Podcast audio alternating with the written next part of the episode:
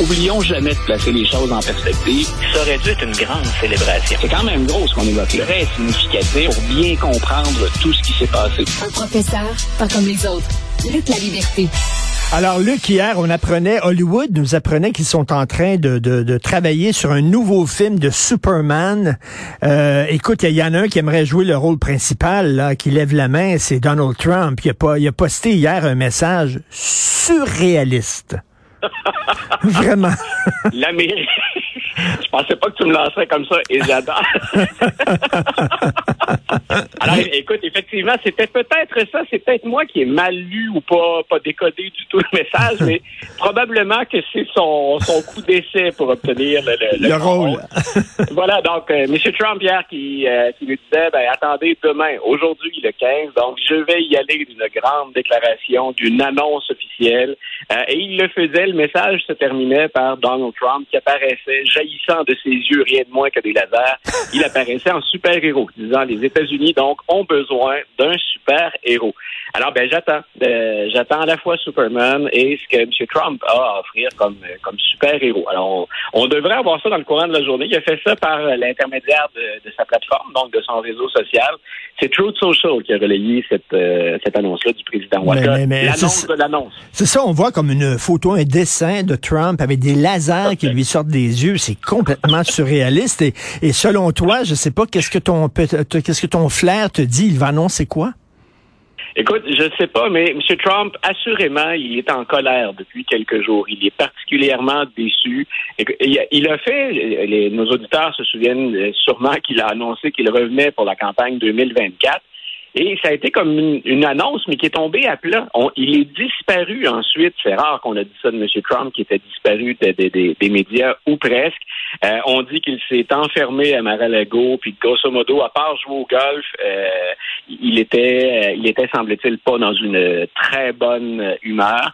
Et ça fait quelques sondages d'affilée. Et le dernier qui, qui, remonte à hier, c'est ce sondage-là montre que Ron DeSantis, qui est l'actuel gouverneur de la Floride, a une sérieuse longueur d'avance sur M. Trump. C'est vrai qu'il reste encore beaucoup d'eau à couler sous les ponts avant la prochaine élection présidentielle, mais M. Trump est en train de se faire damer le pion. Donc, on a vu, si on met bout à bout tout ce qui se passe dans la vie de Donald Trump, euh, moi, je pense qu'on va, le 21 décembre, apprendre qu'il fait partie des gens qu'on vise par cette commission de la Chambre des représentants qui enquête sur le 6 janvier. Euh, quand on regarde le ministère de la Justice ou le département de la Justice aux États-Unis, euh, il va fort probablement être accusé dans une des deux causes, sinon dans les deux la gestion des documents secrets qu'il a apportés avec lui à Mar-a-Lago, et l'autre, son rôle. c'est le, même volet. Il y en a un qui est politique, la commission mhm. de la Chambre, l'autre qui est euh, le département de la justice. Donc, il, risque d'être accusé dans, pour son rôle dans l'assaut du 6 janvier. Euh, on avait parlé tous les deux du fait que les médias euh, tranquillement, les médias plus conservateurs s'éloignent de lui, l'ont même qualifié dans certains cas comme le New York Post de perdant, de loser. Euh, Fox News est éloigné aussi du, du, président. Il y a des bailleurs de fonds qui ne sont plus au rendez-vous. Donc, il a toujours des partisans. Là. Il n'est pas une quantité négligeable qu'on peut balayer du revers de la main. Mais quand on fait le tour de tout ce qui circule, euh, il était encore euh, hier blâmé indirectement, sans qu'il le nomme, par le meneur des, euh, des républicains au Sénat, M. McConnell. il est revenu sur la piètre qualité des candidats qu'on a présentés aux élections de mi-mandat. Et il dit qu'il va falloir faire mieux. Euh, et il a référé M. Trump par l'ancien président. Donc, il n'a il a pas utilisé son nom, mais il a carrément dit nos pires candidats hmm. sont ceux que lui a appuyés. Et ça explique qu'on n'ait pas obtenu les succès escomptés pour les élections de mi-mandat. Donc, quand on fait l'ensemble du portrait, il fallait que Donald Trump réagisse. Habituellement, c'est quelqu'un qui sait comment aller chercher des projecteurs. Les médias, pour toutes sortes de raisons, ont été très généreux avec M. Trump. M. Trump, il fait vendre. En même temps, c'est un phénomène de société. Il représente des gens qui sont en colère, puis à qui on a accordé aussi de l'importance, dont on a écouté le message. Donc, euh, ben, il cherche à revenir en avant dans ce cycle-là, qu'il soit sérieux pour 2024 euh, ou encore qu'il souhaite mousser ses affaires. Euh, pour M. Trump, donc il, devait de bouger. Alors j'ai hâte. Écoute, j'ai ah oui, j'ai très hâte.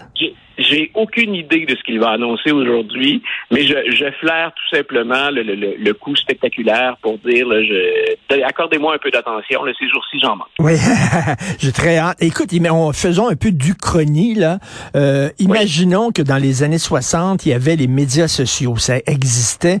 Penses-tu que ah, Kennedy aurait montré une photo de lui avec des lasers qui lui sortent des yeux? Vraiment.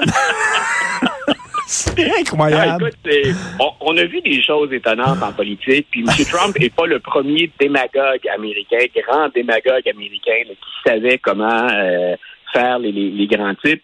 Mais c'est absolument, c'est ahurissant. Euh, puis regarde juste, on n'a même pas, besoin de faire du chronique. Regardons autour qui s'imagine faire ça. Euh, on avait à l'époque, rappelle-toi, puis c'était aussi vrai euh, Obama s'est comporté comme un démagogue, un autre type de démagogue. Le message se voulait plus positif, plus rassembleur, mais on l'a dépeint en euh, on, l'a dépeint en couleur avec l'espoir, puis avec, mais on était allé très très très loin aussi et on le voyait presque marcher sur les eaux. Mais jamais on ne fait dans la caricature comme ce qu'on voit présentement et qu'on considère ça ou qu'on puisse considérer ça comme normal. Euh, c'est quand même l'homme qui a dirigé le pays ou un des pays les plus influents de la planète et qui espère revenir qui publie un message comme celui-là. C'est, euh, on a l'impression d'un mauvais jeu vidéo. Mais ah oui, c'est fou. Euh, écoute, les gens qui te connaissent pas beaucoup et te dépeignent comme un anti-trumpiste primaire, ils devraient lire, ils devraient lire le texte que tu as écrit hier. Je lisais ça. Tu as dit et si Trump avait raison concernant TikTok?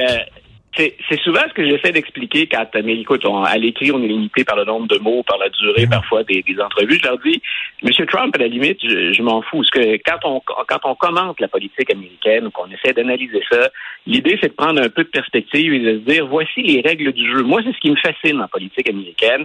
Quelles sont les règles du jeu, puis comment on fonctionne à l'intérieur du cadre? Comment on tente de, de, de faire plier un peu le système ou de jouer avec? Et M. Trump, c'est quelque chose qui est au-delà du réel. C'est dans une autre dimension. Et c'est ce que j'explique aux gens en disant qu'ils soient porteurs d'un message, ça, ça va. C'est-à-dire que, que, que, des gens se retrouvent dans Donald Trump, c'est une chose.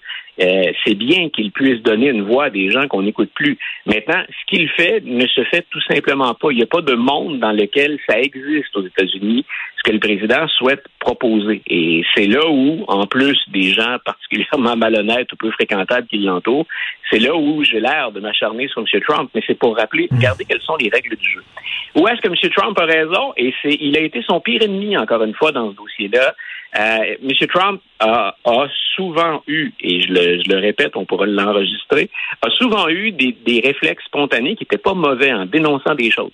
Et hier, ce que j'écrivais, c'est il, a essayé de s'en prendre au réseau social TikTok. Et TikTok, on le sait, c'est euh, la, compagnie qui gère TikTok, c'est euh, la, compagnie sœur du volet chinois que seuls les Chinois ont, le droit de consulter.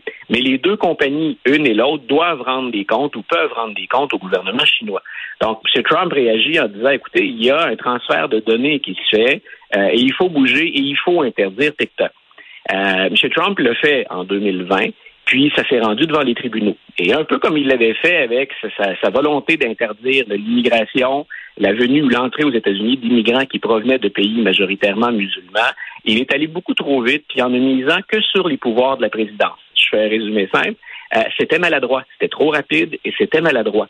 Ce qu'on voit maintenant, puis aujourd'hui, on, vient de franchir un pas là-dedans, euh, c'est que quand on se, quand on travaille ensemble, puis quand on étudie bien les lois, le fonctionnement, les mécanismes, on est peut-être capable de faire avancer le dossier. TikTok, maintenant, même les démocrates, écoute, on ne parle pas d'amis de Donald Trump loin de là. Le secrétaire au Trésor euh, des États-Unis, la ministre de la Finance, Janet Yellen, a dit TikTok représente un danger. Euh, dépendamment qui et quand on utilise ça, c'est un risque pour la sécurité nationale. Madame Yellen, c'est quelqu'un de sérieux. On parle pas du dernier coucou à la mode qui vient de se trouver une lubie.